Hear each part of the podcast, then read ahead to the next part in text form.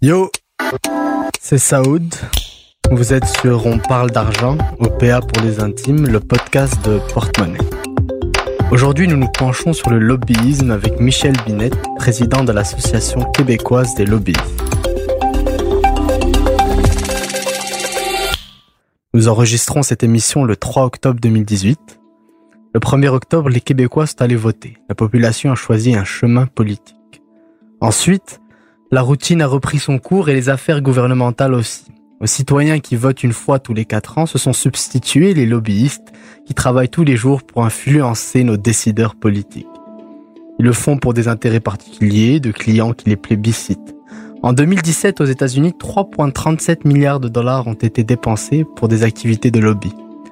Considéré par certains comme une médiation naturelle et nécessaire aux grandes démocraties, le lobbying est réglementé au Québec, au Canada et aux États-Unis.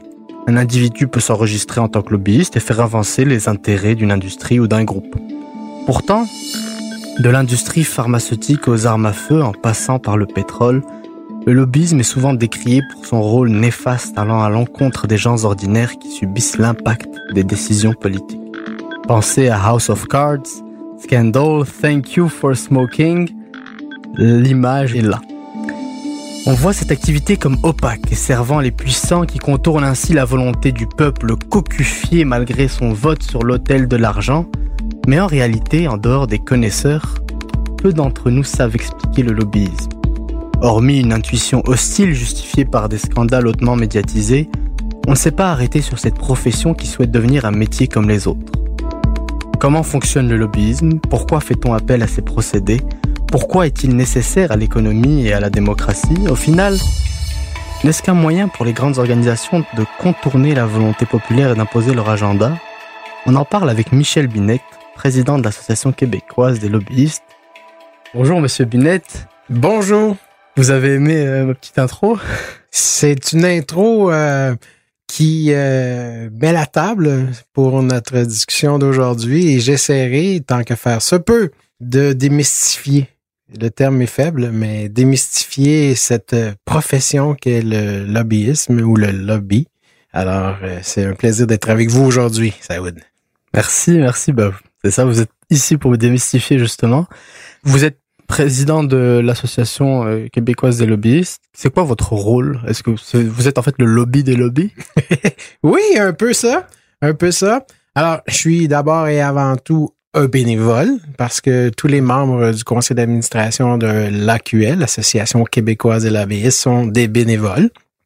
Alors, on est une dizaine de membres au conseil d'administration. Je suis au conseil d'administration depuis euh, deux ans et je suis dans ma deuxième année de, de présidence. J'ai donc occupé le poste de membre du conseil d'administration d'abord, secrétaire du comité exécutif et par la suite président de l'AQL, donc depuis 2017. Et il est formé, comme je disais tantôt, de lobbyistes. Et il y a différentes sortes de lobbyistes. Il y a les lobbyistes conseils, il y a les lobbyistes d'entreprise, il y a des lobbyistes d'associations. Alors, on tente au conseil d'administration d'avoir la plus grande représentation possible. Je dirais que majoritairement, il y a presque la moitié des membres qui sont des lobbyistes conseils et l'autre moitié qui sont des lobbyistes qui viennent de différentes industries, entreprises ou associations. Donc ça, c'est une distinction qui vient de la loi. Donc des lobbyistes, est-ce que vous voulez que je vous explique la différence peut-être? Parfait, oui, faisons-le, faisons-le la différence entre donc lobbyiste conseil, lobbyiste d'organisation et lobbyiste d'association, c'est ça? C'est fort simple.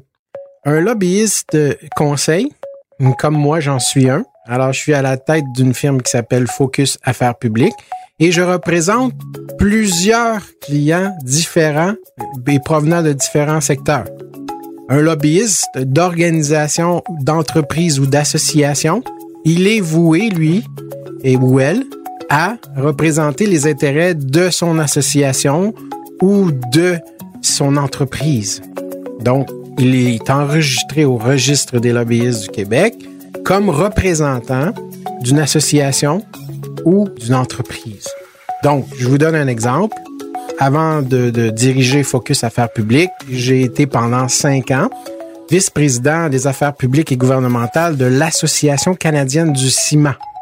Alors, j'étais donc un lobbyiste d'association et je représentais des membres de cette association-là qui sont les Lafarge, Ciment Québec, Lehigh Hanson. Alors, des compagnies qui fabriquent du ciment au Canada et qui sont regroupées ensemble dans une association qui s'appelle l'Association canadienne du ciment. Donc, tous les jours, mon quotidien était voué à la défense des intérêts de l'industrie du ciment au Canada. Et le lobbyiste d'entreprise, lui, il travaille par exemple pour une pharmaceutique, vous l'avez un peu mentionné dans votre euh, introduction, ou il travaille pour euh, une entreprise euh, dans le domaine de la santé, une entreprise, il y en a beaucoup. D'ailleurs, au registre des lobbyistes, majoritairement, les gens qui sont inscrits au registre sont des lobbyistes d'entreprises et d'organisations et d'associations. C'est une minorité qui sont des lobbyistes conseils.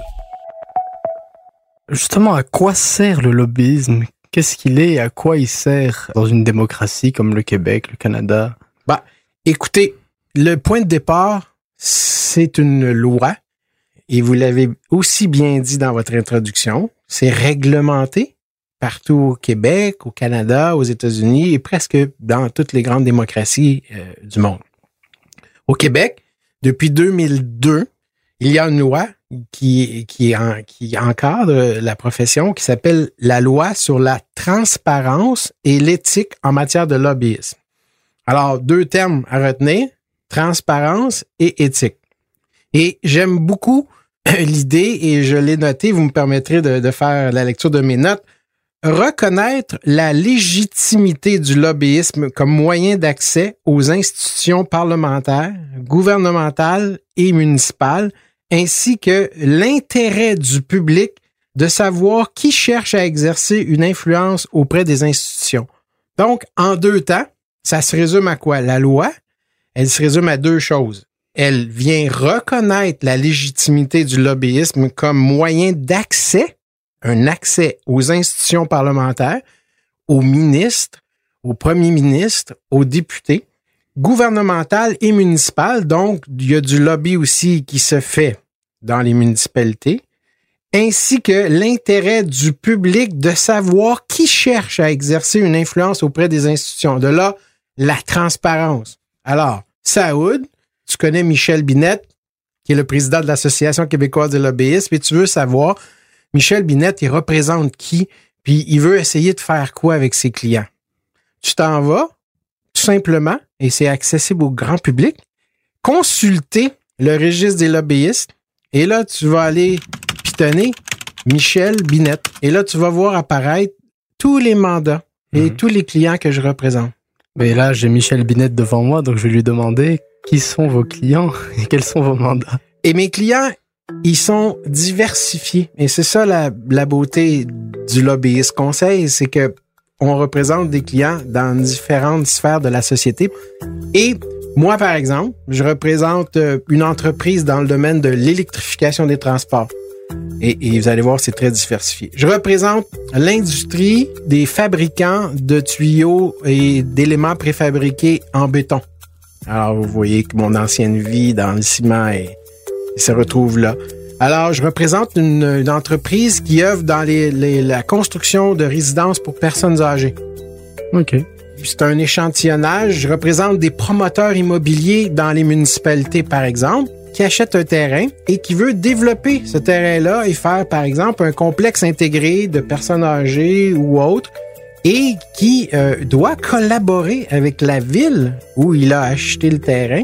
Souvent, par exemple, on a besoin d'un zonage, d'un changement de zonage. Le terrain où on a fait l'acquisition, où mon client a fait l'acquisition, est un terrain qui est zoné, qui ne permet pas, par exemple, la construction d'immeubles de plus de quatre étages. Et là, on veut construire quelque chose qui va avoir six ou huit étages. On retient les services de Michel Binet, du lobbyiste, pour nous aider parce que la loi nous oblige aussi à le faire. Excellent. Pour revenir donc au lobbyiste conseil, lui qui peut avoir plusieurs mandats avec plusieurs entreprises, est-ce qu'il n'y a pas un risque de conflit d'intérêts? Il va de soi que c'est de la responsabilité du lobbyiste de pas se placer en situation de conflit d'intérêts. Alors, tu peux pas, par exemple, une journée représenter, par exemple, les fabricants de tabac et le lendemain représenter l'association euh, des gens qui sont pour la santé, par exemple. Ou contre euh, le cancer dans le poumon. Ou comme, effectivement, pour la santé ou contre les boissons gazeuses. Ben, mais à tout le moins, il y a effectivement une responsabilité de la part du lobbyiste de ne pas se placer en conflit d'intérêts. Je vais vous donner un exemple qui m'est arrivé dans le passé alors que j'étais avec l'Association canadienne du ciment. Nous avions euh, retenu les services d'une firme d'affaires publiques externe, euh, vu que je faisais beaucoup d'internes, mais à l'occasion, pour certains mandats, on allait à l'externe. Nous avions retenu les services d'une firme qui, elle, quelques mois plus tard, a retenu les services d'une entreprise qui voulait éventuellement devenir une cimenterie et qui, évidemment, était euh, était quelque chose qui euh, ne faisait pas le bonheur des membres de l'association. Alors, vous comprenez que là, il y avait là un conflit et l'un des deux s'est retiré et a nécessairement retiré son mandat. Mmh. C'est l'association, dans ce cas-ci, qui a quitté la firme et qui est allé vers une autre firme en disant ah, on pense qu'il y a un conflit. Bon, moi, je pense que, comme je le dis, je le répète, il y a une responsabilité de la part de la firme et du lobbyiste de dire je ne vais pas me placer en situation de conflit d'intérêts et c'est délicat, mais il n'y a rien qui empêche, par exemple. Dans la, l'actuelle loi de 2002, qui, elle, vous savez, avait été adoptée euh, en vitesse à l'époque euh, suite à des événements qui s'étaient passés, donc, euh, cette loi-là, nous, l'Association québécoise des lobbyistes, on demande et on, travaille depuis quelques années déjà à essayer de la réformer, de l'améliorer, de la bonifier. Mm-hmm. Parce qu'une loi, ça, ça évolue, la profession a évolué. Donc, euh, il y a quelques années, le gouvernement libéral, euh, avec Jean-Marc Fournier, avait déposé un projet de loi, le projet de loi 56, qui allait réformer la loi sur le lobby. Malheureusement, lorsque les élections ont été déclenchées, tous les projets de loi qui étaient pendants sont, ont été abrogés et évidemment, on, on devra recommencer. Et avec un nouveau gouvernement, évidemment, un des dossiers chauds et prioritaires pour l'Association québécoise de lobbyistes, ça va être de demander au nouveau gouvernement de M. Legault de réformer l'actuelle loi qui date de 2002 pour la mettre beaucoup plus au goût du jour, plus conviviale et certainement je dirais, régler certaines problématiques euh, administrativement et euh, techniquement euh, difficiles pour l'association. Comment on devient lobbyiste? Vous savez, cette question-là, on me la pose souvent parce qu'on me demande qu'est-ce que ça prend comme profil pour être un lobbyiste? Et vous savez, à cette question-là, il n'y a pas une seule réponse, il n'y a pas de bonne réponse. Je dirais que il faut d'abord s'intéresser à la chose publique ou à la chose politique.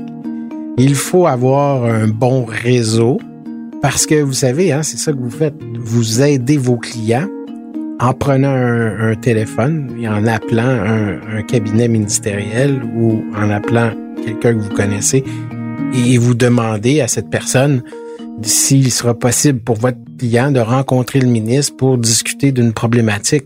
Alors, je pense que il y a des gens qui, qui ont été lobbyistes toute leur vie. Il y a des gens qui ont fait de la politique et moi, je fais partie de ceux-là. C'est-à-dire que moi, j'ai un background politique. Hmm. Puis un jour, j'ai quitté le monde politique, puis j'ai dit, ben maintenant, l'expérience que j'aurai acquise au fil des ans dans les cabinets ministériels va me servir à gagner ma vie, c'est-à-dire à aider les gens.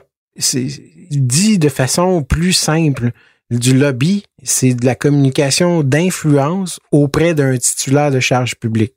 Alors, vous avez quelqu'un qui nous dit, moi, j'ai demandé un certificat d'autorisation au ministère de l'Environnement pour euh, mon entreprise. Et là, là, ça fait six mois, c'est long. Ça débloque pas. J'appelle ici, j'appelle là et j'ai pas de réponse. Puis on me renvoie là, puis on me renvoie. Alors, pouvez-vous m'aider? comme vous l'avez dit en introduction, c'est pas toujours les grands lobbies des armes à feu ou du tabac ou des mines ou tu sais on, est porté à penser les, aux grands lobbies. la petite association qui, euh, qui œuvre dans un milieu et qui ne connaît pas tous les rouages de, l'appareil gouvernemental, il s'y perd. Alors lui, il va retenir les services de lobbyiste conseil pour l'aider à faire cheminer son sa demande de subvention. Un organisme communautaire. J'en ai des clients dans le domaine communautaire. Alors, j'ai pas juste des gens de l'entreprise privée, j'ai des gens qui disent, moi, j'ai fait une demande d'aide financière. Et puis là, depuis ce temps-là, c'est bloqué, euh, c'est compliqué, je sais pas qui téléphoner, je sais pas qui tenter d'influencer pour que je puisse avoir mon aide financière pour mon organisme communautaire. Alors, ça va du plus petit au plus grand, puis il faut pas toujours associer le mot parce que et surtout lorsque vous avez dans votre introduction parlé des sommes faramineuses, vous parlez de 30 quelques milliards de dollars qui se dépensent 3.37 3 milliards, je m'excuse, aux États-Unis. Alors, c'est de là que vient l'expression lobby. C'est l'expression lobby que les gens n'aiment pas. Le commissaire au lobbyiste nous, nous posait, je siège sur des comités, il nous posait dernièrement la question. Il dit, si nous avions à proposer une nouvelle loi, est-ce que l'on devrait enlever le mot lobby pour le changer par communication d'influence, par relation gouvernementale? Et vous savez, du lobby, c'est du lobby. Mais quand on compare le lobby qu'on fait ici au Québec, par exemple, et à ce qui se fait, par exemple, à Washington, et là, on n'est juste pas dans les lobbies des armes à feu, les lobbies il y a des sommes faramineuses qui se dépensent, et c'est vrai. Et les lobbyistes aux États-Unis, à Washington, là, si vous, vous retenez les services d'un lobbyiste, là, on s'entend, c'est inabordable. C'est ça coûte 1200 dollars de l'heure pour avoir euh, les, retenir les services. C'est c'est un autre monde et c'est de là que ça prend son origine. Mais faut pas nécessairement associer tout ce qui se fait en lobby à travers le monde, mais particulièrement au Canada et au Québec, avec ces grands lobbies américains, par exemple. Parlons argent. Est-ce qu'on a une, idée des de dépenses en lobbying euh, au Québec? Non, moi j'ai pas cette euh, j'ai pas cette statistique là. Euh, ça serait quelque chose qui, qui, qui est possible de, de, de, connaître. Moi, je vous dirais que lorsque vous consultez le registre, c'est écrit pour chaque mandat enregistré au registre des lobbyistes, c'est écrit combien le lobbyiste va recevoir d'argent. Mais c'est une fourchette. Oui, c'est ça. Voilà, c'est des fourchettes. Ça. Évidemment, ça Moins nous de donnerait... 10 000, entre 10 000 et 50 000. Ah, vous avez bien fait votre travail, donc Euh, vous l'avez consulté, vous l'avez bien vu, donc, mais c'est pas une statistique qui est rendue publique de dire, ben, la, la- les mandats enregistrés sont dans une fourchette de temps à temps. Ils nous le demandent de, de déclarer, mais on n'a pas de chiffre, de véritable chiffre ou euh, par rapport à ça. Et par rapport à un lobbyiste individuellement, est-ce qu'on a une idée à peu près d'un salaire moyen euh, qu'un lobbyiste peut avoir? Est-ce qu'il est en termes de, de salaire? Non, parce que, euh, je veux dire, lorsqu'on travaille pour une firme et qu'on a plusieurs clients, tu sais, euh, bon, il y a des dépenses inhérentes. Moi, personnellement, et c'est pas, d'après moi, c'est la plupart des lobbyistes qui travaillent de cette façon-là. Moi, je travaille à un tarif horaire. Mhm. C'est-à-dire, comme un avocat, je charge un tarif à l'heure à mon client ou à mes clients, hein, qui varie, à- dans mon cas à moi, entre 150 et 250 dollars de l'heure. Mais, si vous faites affaire avec de grandes firmes d'affaires publiques et de relations gouvernementales au Québec, il y en a assurément quatre ou cinq, alors qui sont, par exemple, au centre-ville, qui ont des dépenses et qui, euh, et donc, le, le tarif est, est naturellement plus élevé que mon tarif à moi, qui a une petite firme et qui travaille, euh, mon bureau est à la maison.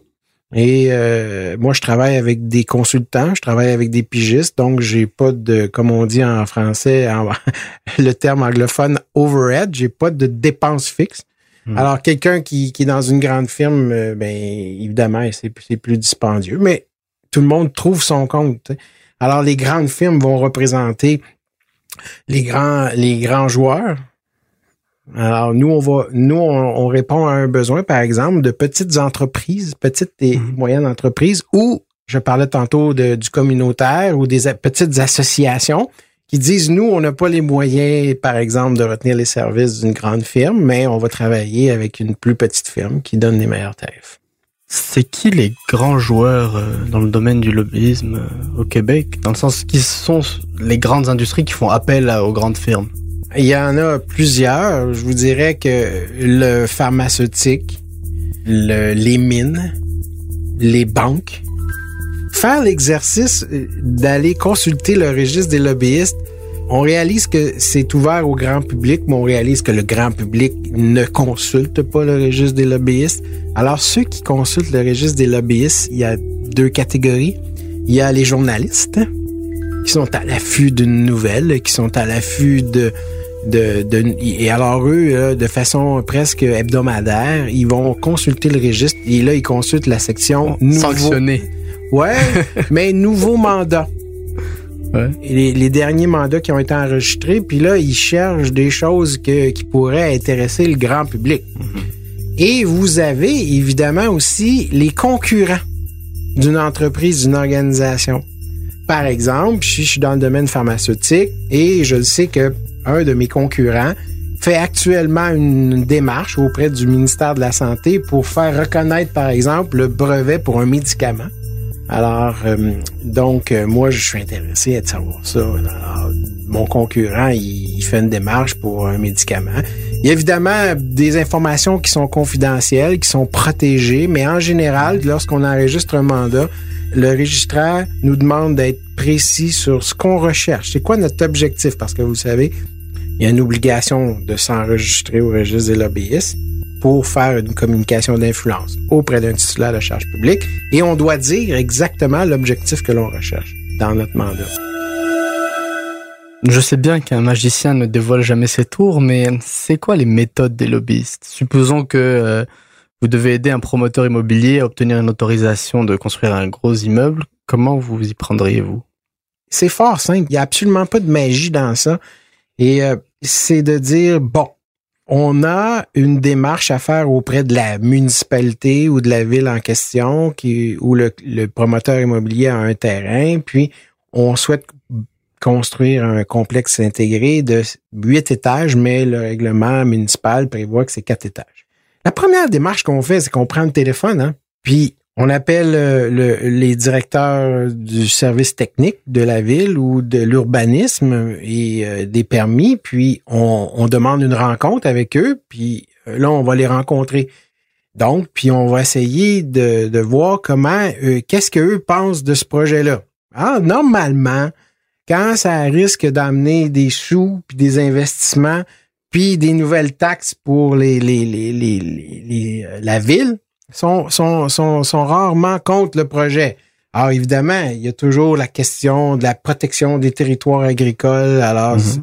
il, y a, mais on, a, on entame des discussions, des négociations avec le service, les, les directeurs de service de la ville. Mm-hmm. Évidemment, à un moment donné, on va s'asseoir avec le client puis on va déterminer, penses-tu qu'on devrait faire une intervention au niveau politique? Parce qu'on le fait pas dès le début, parce que c'est mal travaillé. On, informe la, machine, on informe l'administration du projet, et là, on va, évidemment, avec eux, voir quels sont leurs intérêts.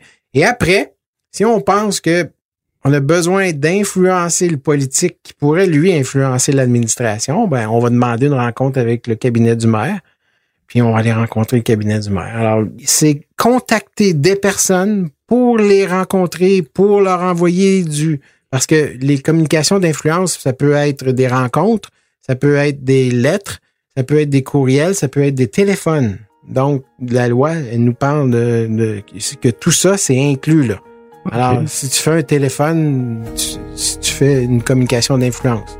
Si tu fais, si envoies un courriel, tu fais une communication d'influence. Donc, ce sont des modèles, euh, des, euh, des moyens de faire euh, des communications d'influence qui sont toutes couvertes par euh, la loi actuelle. Pour le lobbyisme, on, on, essaie de le faire passer pour un métier comme un autre, mais il y, y a, une connotation quand même négative euh, autour de autour de ce métier-là. C'est vu comme une entrave à la démocratie, un court-circuitage à la volonté du peuple pour des intérêts privés ou particuliers en tout cas. Récemment, il y a le ministre français de l'Environnement qui a démissionné en dénonçant le poids des lobbies. Je vais vous faire écouter Stéphanie Yates, qui est euh, professeure à l'UCAM, spécialiste en groupe d'intérêt et lobbying, qui va nous parler d'une dérive en particulier. Des dérives principales, euh, c'est pas tant en ce qui a trait à des comportements répréhensibles, mais plutôt à euh, un déséquilibre quant à l'accès aux titulaires de charges publiques. Donc, une fois qu'on a dit que le lobbying était une activité légitime en démocratie, euh, il faut que tout le monde puisse euh, avoir cette écoute auprès des décideurs publics. Concrètement, c'est pas tout le monde. C'est ceux qui ont bah, les moyens, c'est ceux qui ont accès aux lobbyistes, etc. La base du lobbyiste, c'est que justement, si vous êtes avec une entreprise, vous n'êtes pas avec ses concurrents, etc., etc. Donc, c'est pas tout le monde qui a accès. Professeur Yates a tout à fait raison. Je pense que d'entrée de jeu, le but de cette loi, c'est de reconnaître la légitimité du lobbyisme. On part de là en disant c'est un moyen d'accès aux institutions parlementaires et gouvernementales. Maintenant, tout le monde a accès. Concrètement, Quand- pas tout le monde. Oui, mais vous allez chez le dentiste, vous, vous avez accès au dentiste, mais si vous voulez faire réparer vos dents, vous avez besoin de payer pour obtenir les services de dentiste. C'est une comparaison. Mais alors, moi, je vous dis que la loi, elle, elle dit que tout le monde a accès aux institutions parlementaires, gouvernementales et municipales. Et vous savez quoi? Vous avez des individus qui sont inscrits au registre des lobbyistes et qui disent toujours Ouais, mais je suis pas un lobbyiste, mais j'ai besoin de faire une influence ou une communication d'influence. Et là, telle institution m'a dit que je devais m'inscrire au registre des lobbyistes. Et ils s'inscrivent. Ils ne sont pas des lobbyistes d'organisation, ni d'entreprise, et ni des, surtout pas des lobbyistes conseils. C'est monsieur, madame, tout le monde qui a une petite business ou qui, et qui lui dit, moi, je ne vais pas retenir les services de lobbyiste. Je vais m'inscrire. Il y a 13 000 registre. personnes inscrites au registre de lobbyistes Voilà. en ce moment. Donc, euh, Il y en a tous- trop. Il y en a trop. Il y en a Ah, trop. Quand vous comparez, il y en a moins à Washington qu'il y en a d'inscrits ici. Ouais. Alors, Euh, dans- 11 545 lobbyistes actifs à Washington en 2017. alors, vous comptez pas de blague, voilà. Vous avez 11 500, puis vous en avez 13 000 au Québec. Une des raisons à ça, elle est simple. C'est que, présentement, si je suis un vendeur de seringues ou de gants de caoutchouc et je vends euh, mes, produits à un hôpital, quand je vais rencontrer l'acheteur de l'hôpital, je fais du lobby au sens de la loi. Aucun bon sens. Alors, ces gens-là, faut qu'ils s'inscrivent. Ce sont pas des lobbyistes, hein? Ce sont qui? Des vendeurs, des représentants pharmaceutiques.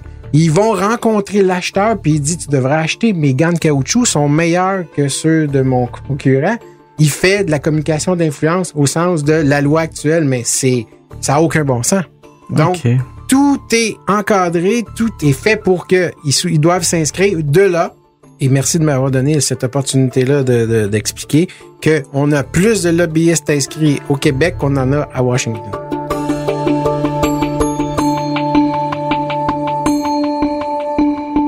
Justement, vous parliez de la réforme. Il y a ce concept de porte tournante, c'est-à-dire c'est un, un élu ou un, un titulaire de charge publique qui travaille dans un ministère, par exemple, qui passe de l'autre côté et qui devient lobbyiste. Et ça, ça peut euh, créer de, certains problèmes. D'ailleurs, professeur Yates nous a, nous a donné quelque chose, euh, nous a répondu quelque chose à ce niveau-là. Et vous Euh, savez quoi? Professeur Yates est en train de terminer une étude et vous savez quoi? J'ai participé à son étude. Ah, bah Donc, voilà. j'ai, j'ai été interviewé sur les portes tournantes. Ok. Bah, le, monde, le monde est petit. Oh oui, elle me connaît. Elle m'a d'ailleurs remercié de ma collaboration Parfait. à Bah, cette je, étude qu'elle est en train de... de, de... bah, je vous fais écouter ce qu'elle dit. Ouais. À l'entrée, lorsque quelqu'un euh, provient d'un secteur donné, donc reprenons les pharmaceutiques pour revenir à mon exemple, euh, ce serait un problème si euh, cette personne-là arriverait au sein de l'appareil gouvernemental en étant porteur finalement des intérêts euh, de son ancien employeur. Là, ça, c'est le, le gros problème. Ouais, que et, et c'est on l'inverse. passe de l'un à l'autre très facilement et donc euh, un ministre ou un élu qui est censé représenter le peuple ou les intérêts du peuple, on faut pas avoir peur de ce mot comme il faut pas avoir peur du mot lobby, bah, se, se pourrait euh, finalement représenter les intérêts d'une industrie privée. Comment on gère ça? Ça, c'est le, phénomène inverse parce qu'on a souvent entendu dire je travaille dans un cabinet ministériel. Par exemple, comme moi, qui, travaillais là, en 2011, lorsque j'ai quitté le monde politique, j'étais chef de cabinet du ministre aux Ressources naturelles. Alors, lorsque j'ai quitté, il y avait des directives de fin de mandat qui me disaient que j'avais, pendant une année complète, je n'avais pas le droit de faire des représentations au ministère des Ressources naturelles. Alors ça, c'est quand on sort. On part de la politique et on sort, et soit qu'on était un élu, puis qu'on on, était battu, puis qu'il faut, se trouver du travail. Hmm. Alors là, il dit, ben moi, si je dois me trouver du travail, il y en a qui vont se diriger vers ça et dire aux gens, je peux vous accompagner. J'ai été député pendant plusieurs années ou ministre. Alors, c'est quand même encadré. Les règles, ce qu'on appelle les fameuses règles de fin de mandat, sont encadrées. Mais à l'inverse, le professeur Yates nous dit, quelqu'un qui travaille dans l'entreprise privée et qui s'en va travailler au gouvernement, est-ce qu'il y aurait des... Et, moi, je pense que autant dans un sens que dans l'autre, il y a une perception de conflit d'intérêts et il faut être prudent dans tout ça, mais en même temps, on peut pas empêcher quelqu'un de gagner sa vie. Et moi, je pense qu'il y a des règles de fin de mandat, puis il y a une période de tampon où on doit être prudent, mais à un moment donné, ça peut pas être ad vitam aeternam. C'est d'ailleurs le cas lorsqu'on est en droit et on parle des fameuses clauses de qui disent bon ben moi je viens de finir de travailler pour un employeur puis là c'est écrit dans mon contrat que je peux pas aller travailler pour le même un employeur dans le même domaine. Alors il y a des gens qui avaient mis des clauses de 2, 3, 4 ans, 5 ans, ça a été brisé, ça a été ça a été euh, par les tribunaux qui ont dit c'était déraisonnable. On peut pas empêcher quelqu'un de travailler. On peut dire avoir une période tampon d'un an ou deux, mais on peut pas aller euh, dire à quelqu'un, ben, toi, tu es un pro dans le domaine pharmaceutique, puis quand tu vas arrêter de travailler chez nous, tu pourras pas aller travailler chez une autre compagnie pharmaceutique pendant cinq ans. C'est considéré comme déraisonnable. Moi, je pense que, pour résumer, là, c'est ce que fait le, professeur Yates comme recherche est tout à fait louable et légitime. Comment on peut s'assurer que la perception du public va être correcte, puis qu'on n'aura pas de conflit d'intérêt et de perception de conflit d'intérêt. Bah, merci Michel Binette, euh, président de l'Association québécoise des lobbyistes. Merci Bastien Gagnon La France à la réalisation, Philippe Seguin au montage. C'était Saoud de Porte-Monnaie, une production Cube Radio. À la prochaine.